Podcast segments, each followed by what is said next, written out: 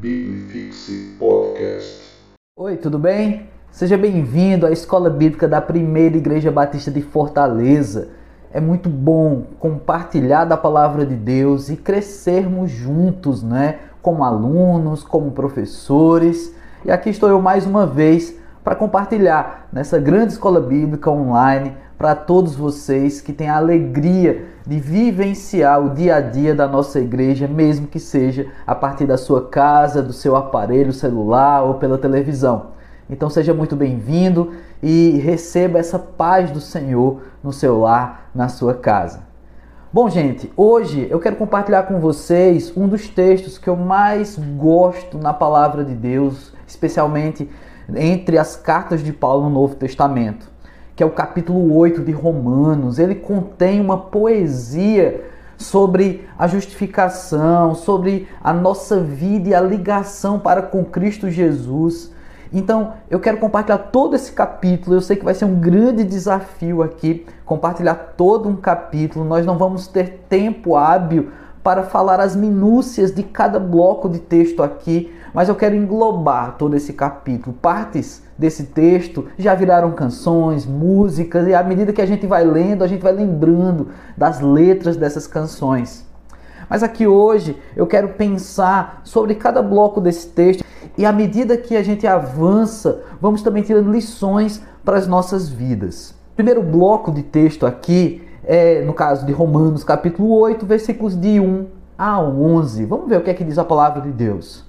Agora, pois, já nenhuma condenação há para os que estão em Cristo Jesus, porque a lei do Espírito da vida em Cristo Jesus te livrou da lei do pecado e da morte, que estava enferma pela carne. Isso fez Deus enviando o seu próprio Filho em semelhança de carne, pecaminosa e no tocante ao pecado, e com efeito condenou Deus na carne o pecado, a fim de que o preceito da lei se cumprisse em nós e não andarmos segundo a carne, mas segundo o Espírito. Porque os que se inclinam para a carne cogitam para as coisas da carne, mas os que se inclinam para o Espírito, das coisas do Espírito. Porque o pendor da carne dá para a morte, mas o do Espírito para a vida e paz. Por isso, o pendor da carne é inimizade contra Deus, pois não está sujeito à lei de Deus, nem mesmo pode estar Portanto, os que estão na carne não podem agradar a Deus. Vós, porém, não estáis na carne, mas no Espírito, que de fato o Espírito de Deus habita em vós. Se alguém não tem o Espírito de Cristo, esse tal não é dele. Se, porém, Cristo está em vós, o corpo da verdade está morto por causa do pecado, mas o Espírito é vida por causa da justiça. Se habita em vós o Espírito daquele que ressuscitou a Jesus dentre os mortos, esse mesmo que ressuscitou a Cristo Jesus dentre os mortos, vivificará também o vosso corpo mortal por meio do seu Espírito e em vós habita.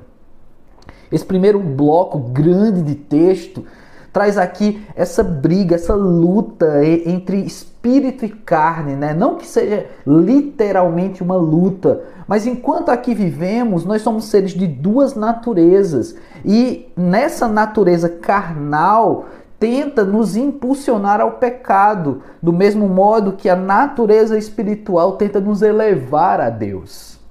Jesus Cristo, quando ensinou a Nicodemos, no capítulo 3 lá de João, ele fala que o que é nascido da carne é carne, mas o que é nascido do espírito é espírito. E ele diz que é necessário nascer de novo.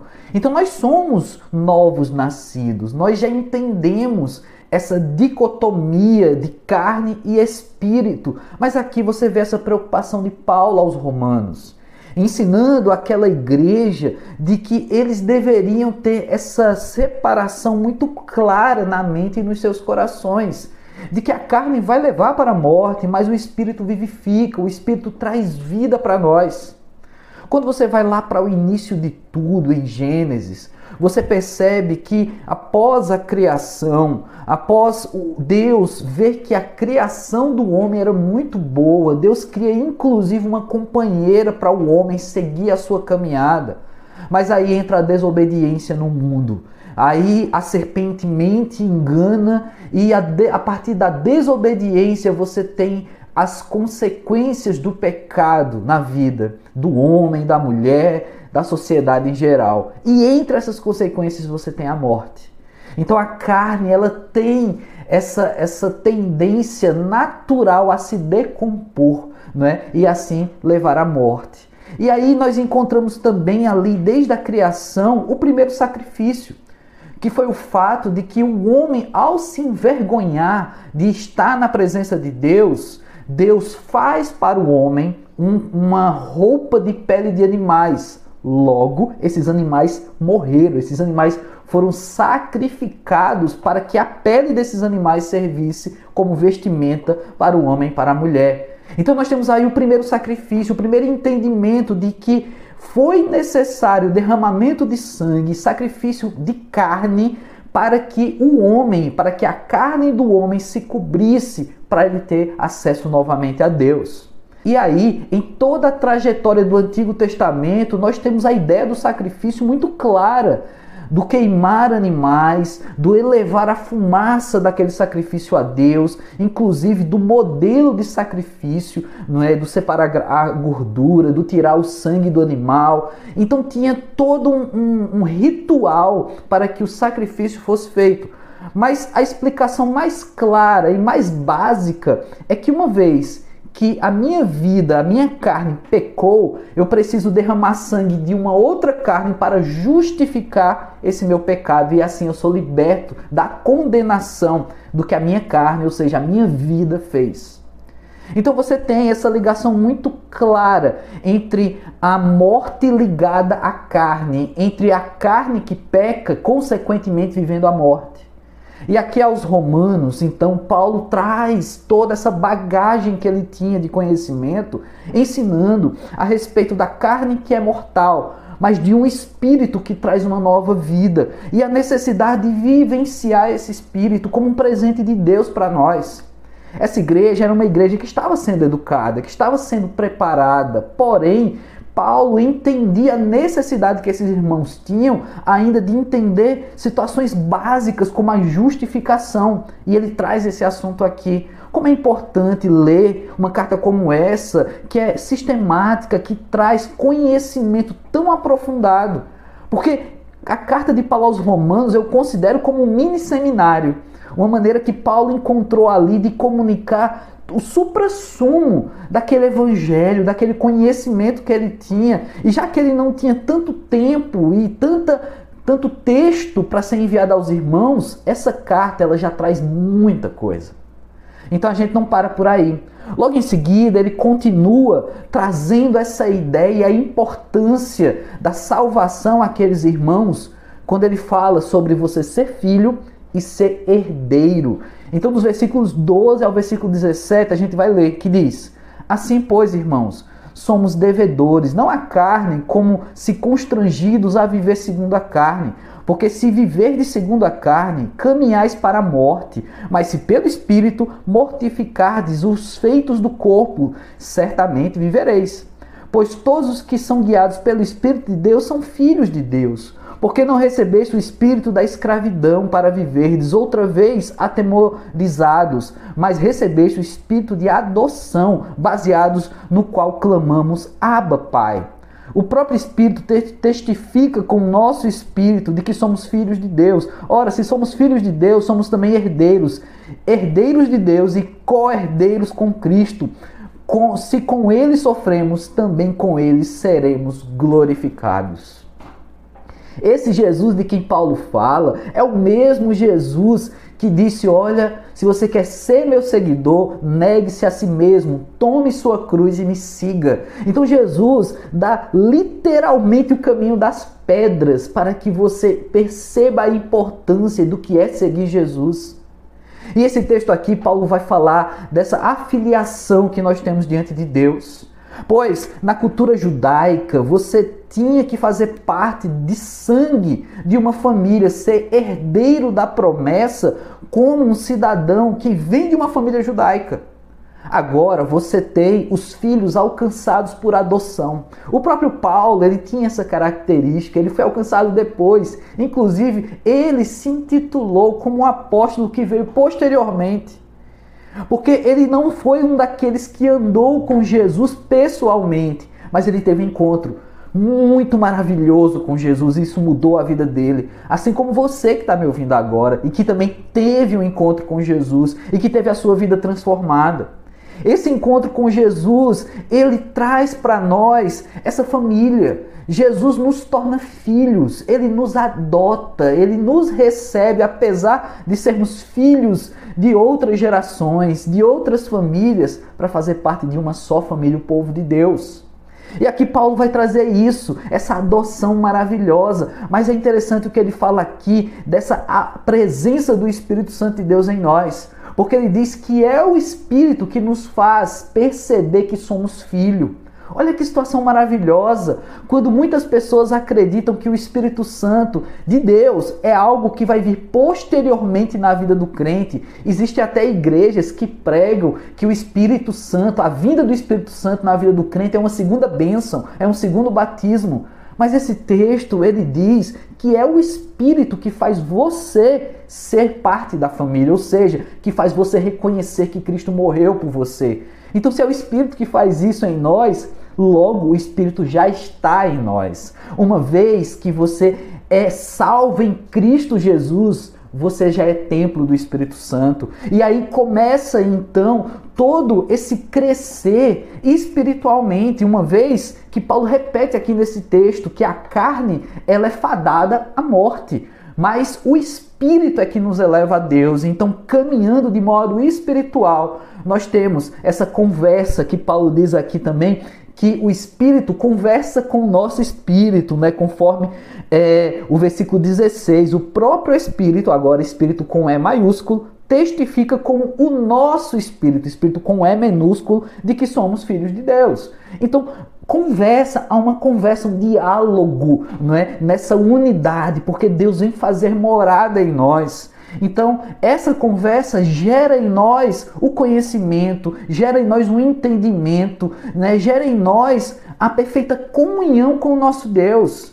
Como é impressionante esse Deus que se faz íntimo em nós. Não precisamos simplesmente frequentar um ambiente para ter intimidade com Deus. Você frequenta uma igreja para você crescer na comunhão com os irmãos e no conhecimento da palavra de Deus. Isso é muito importante mas a sua intimidade com Deus é algo interno. Você tem intimidade com Deus aí na sua casa. Você tem intimidade com Deus assistindo, participando de uma escola bíblica como essa. Você tem intimidade com Deus cantando louvores, trabalhando no seu emprego, testemunhando a outros que ainda não são cristãos. Você tem intimidade com Deus porque Deus quer ser íntimo da sua vida.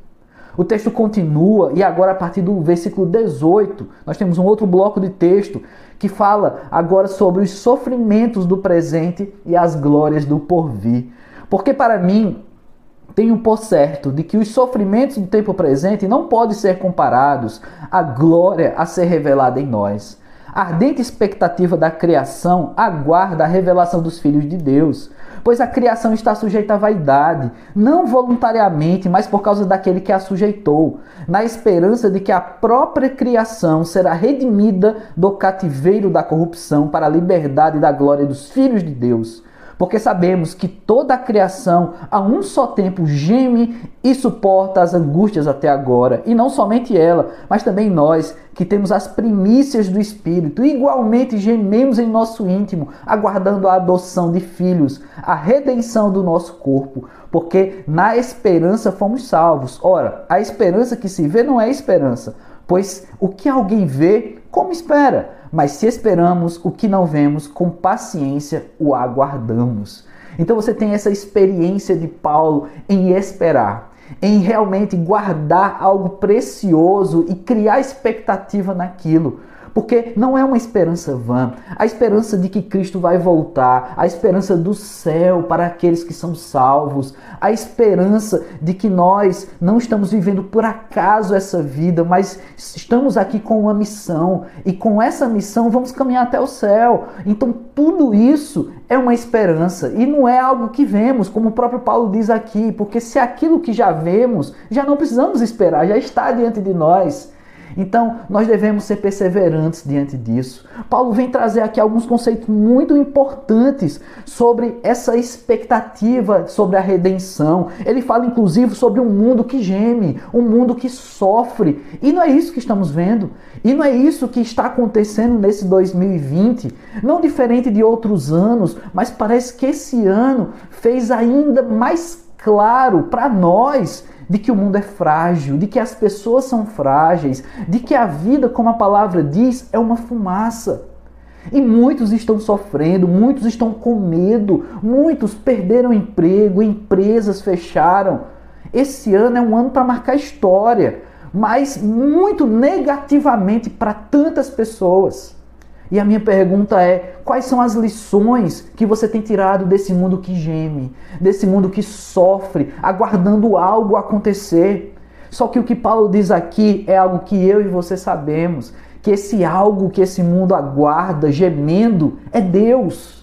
A diferença é que aqueles que não sabem, que precisam de Deus, vão continuar no sofrimento, esperando algo acontecer, esperando o governo fazer alguma coisa, esperando é, é, ter a cura para tudo isso.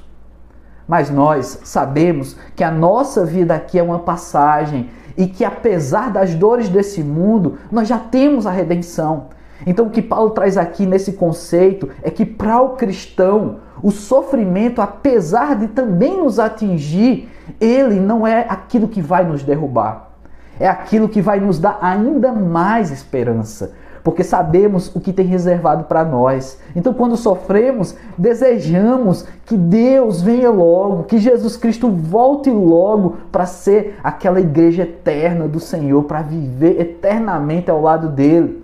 Mas, enquanto sofremos, ainda temos muito trabalho a ser feito aqui, porque infelizmente ainda tem aqueles que não reconhecem que precisam de Deus versículo é, 26 a 30, nós temos essa participação então do Espírito para que tenhamos esse contato para com Deus, para que cumpramos inclusive com essa missão quando ainda estamos por aqui, apesar do sofrimento desse mundo. Então diz, versículo 26, também o Espírito semelhantemente nos assiste em nossa fraqueza, porque não sabemos como orar, como convém, mas o mesmo Espírito intercede por nós sobremaneira, com gemidos inexprimíveis. Aquele que sonda o coração sabe qual é a mente do Espírito, porque segundo a vontade de Deus é que ele intercede pelos santos. Sabemos que todas as coisas cooperam para o bem daqueles que amam a Deus, daqueles que são chamados segundo o seu propósito. Porquanto, aos que de antemão conheceu, também os predestinou para serem conformes à imagem do seu Filho, a fim de que ele seja o primogênito entre muitos irmãos. E aos que predestinou, estes também chamou, e aos que chamou, também justificou, e aos que justificou, a estes também glorificou. Então você tem todo um proceder da ação de Deus na vida do crente aqui mas colocando como protagonismo a ação do Espírito Santo de Deus. Esse Espírito que agora tem um ato novo. Porque isso no Antigo Testamento não fica claro. Você não tem essa ação do Espírito Santo de Deus no Antigo Testamento de ser um intercessor, inclusive com gemidos inexprimíveis. Mas agora, depois da promessa de Jesus de um Espírito Santo permanente na vida do cristão, um Espírito que habita em nós, você tem agora Paulo trazendo essa ação do Espírito Santo de Deus em nós. Como é bom saber que, mesmo sem saber conversar com Deus, porque afinal de contas, você sabe orar? Será que o pastor sabe orar? Será que a gente tem a oração perfeita? Claro que não, irmão, somos imperfeitos. Mas apesar de não sabermos orar como convém, esse Espírito intercede por nós. E eu acho impressionante esse texto que fala que ele intercede com gemidos inexprimíveis. Lembra que eu falei agora há pouco, nos versículos anteriores, que Paulo diz que a humanidade geme, a humanidade sofre, gemendo, ansioso uma resposta, que os cristãos também sofrem e gemendo esperam a volta de Jesus Cristo. Mas agora, esse gemido é traduzido pelo Espírito Santo de Deus como uma oração. Já não é um sofrimento, até porque o Espírito Santo de Deus é Deus e Deus não sofre. Porém, ele traduz esse nosso sofrimento e leva as nossas orações a Deus. Como é bom saber que não existe oração perfeita feita por nós, mas existe sim uma perfeita comunicação do nosso espírito para com o Espírito Santo de Deus. E assim, essa intercessão faz com que a gente tenha uma plena comunhão com o nosso Deus. Como é bom saber que, mesmo se você está agora pensando, puxa vida, minha vida está tão difícil, parece que Deus está longe. Eu preciso dizer para você, meu irmão, Deus está bem perto. Na verdade, Deus está dentro de você. E Ele está se comunicando também com você. O seu sentimento está em comunicação com o sentimento do Espírito Santo de Deus. E Deus sente, Ele sabe tudo isso. Lembra quando Jesus passou aqui na terra e nos evangelhos, mesmo quando discípulos só pensavam, ou quando pessoas em volta de Jesus só pensavam, Jesus já sabia o que eles estavam sentindo, já sabia o que eles estavam pensando. Pois é, o Espírito de Deus sabe. Mesmo antes de você colocar em oração, mesmo antes da lágrima descer pelo seu rosto, o Espírito de Deus já sabe. Ele já conhece o que você tem vivido. Então, como você tem trazido esse sentimento na sua prática de vida cristã? Eu, eu penso o seguinte: se o Espírito Santo de Deus ele é íntimo de cada um de nós, você tem investido nessa intimidade? Você tem realmente tratado com intimidade aquele que está dentro de você? Ou você está nessa situação de achar que Deus está distante? Ou nessa situação de achar que Deus não participa de todas as coisas na sua vida? Será mesmo? Porque Deus está, além da onipresença, Ele está dentro de nós. Então, sim, Ele tem participado de nossas vidas. Apesar das dores, apesar dos gemidos, o Espírito intercede por nós. E por último, nós temos esse final, esse desfecho maravilhoso desse capítulo 8, que são as provas e a certeza do amor de Deus por nós. Que diremos, pois, a partir do 31? À vista dessas coisas, se Deus é por nós, quem será contra nós?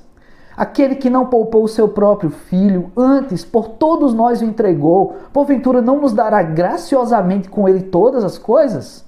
Quem intentará acusação contra os eleitos de Deus? É Deus quem os justifica. Quem os condenará? É Cristo Jesus quem morreu, ou antes, quem ressuscitou, o qual está à direita de Deus e também intercede por nós. Quem nos separará do amor de Cristo? Será tribulação, angústia, perseguição, ou fome, ou nudez, ou perigo, ou espada? Como está escrito, por amor de ti somos entregues à morte o dia todo. Fomos considerados como ovelhas para o matadouro. Em todas estas coisas, porém, somos mais que vencedores por meio daquele que nos amou, porque estou bem certo que nem a morte, nem a vida, nem os anjos, nem os principados, nem as coisas do presente, nem do porvir, nem os poderes, nem a altura, nem a profundidade, nem qualquer outra criatura poderá nos separar do amor de Deus que está em Cristo Jesus, nosso Senhor. Esse é o momento que a gente diz aleluia, glória a Deus. Porque Paulo faz então esse desfecho de que temos certeza, ou devemos ter a certeza de tudo isso que ele vem desenvolvendo nesse capítulo. Da, da briga entre carne e espírito, da ação e da presença desse espírito em nós, de que a carne é mortal, porém o espírito é eterno, de que Deus age nos trazendo para perto dele, nos fazendo filhos. E de que vivendo como filhos de Deus, mesmo sem saber nos comunicar como deveríamos, o próprio Espírito de Deus age em nós e, e comunica os nossos, as nossas dores, sofrimentos, os nossos pedidos a esse Deus.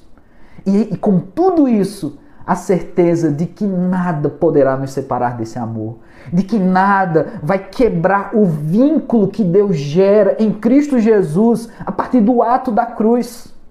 Lembra que eu falei no começo do sacrifício, do primeiro sacrifício lá em Adão e Eva, da pele dos animais? Pois é, agora é Jesus o sacrifício. E esse Jesus não gerou simplesmente uma pele sobre nós, não gerou simplesmente uma roupa para nos cobrir o pecado e dar acesso a Deus. Jesus nos deu diretamente o acesso à eternidade. Jesus nos dá então no seu sacrifício o caminho único para a eternidade, para a redenção. É através dele, é através desse grande sacrifício que agora somos revestidos pelo sangue do Cordeiro, somos aspergidos com esse sangue e nos renovamos. E apesar do sangue ser vermelho e deixar uma aparência de sujo em nós, o sangue de Cristo Jesus nos torna mais alvos do que a neve, nos torna puros, porque ele sim é perfeito. E esse sacrifício perfeito nos leva até a Deus e aí, esse final de Romanos, do capítulo 8 de Romanos, Paulo vai dizer o seguinte: olha, que uma vez alcançado por esse sacrifício, uma vez alcançado e, e vivificado pelo Espírito desse Deus que habita em nós, nada poderá nos separar desse é, Deus que nos une através de Jesus Cristo. Agora temos pleno acesso. Você tem vivenciado esse acesso. Você tem relacionado o seu espírito com o Espírito Santo de Deus, o seu sentimento com o sentimento de Deus. Você tem vivido para a glória de Deus, de modo que o conhecimento sobre todas essas coisas faz com que você seja simplesmente grato, apesar do sofrimento, apesar das dores, apesar de um 2020 complicado, difícil. Nós temos ainda muito o que esperar, porque a nossa esperança não está aqui na terra, a nossa esperança está na eternidade. Então, que bom que eu e você somos irmãos porque somos adotados, somos parte dessa família de Deus através do ato de Jesus Cristo e dentro de nós habita o Espírito. Que Deus nos abençoe. Biblifixe Podcast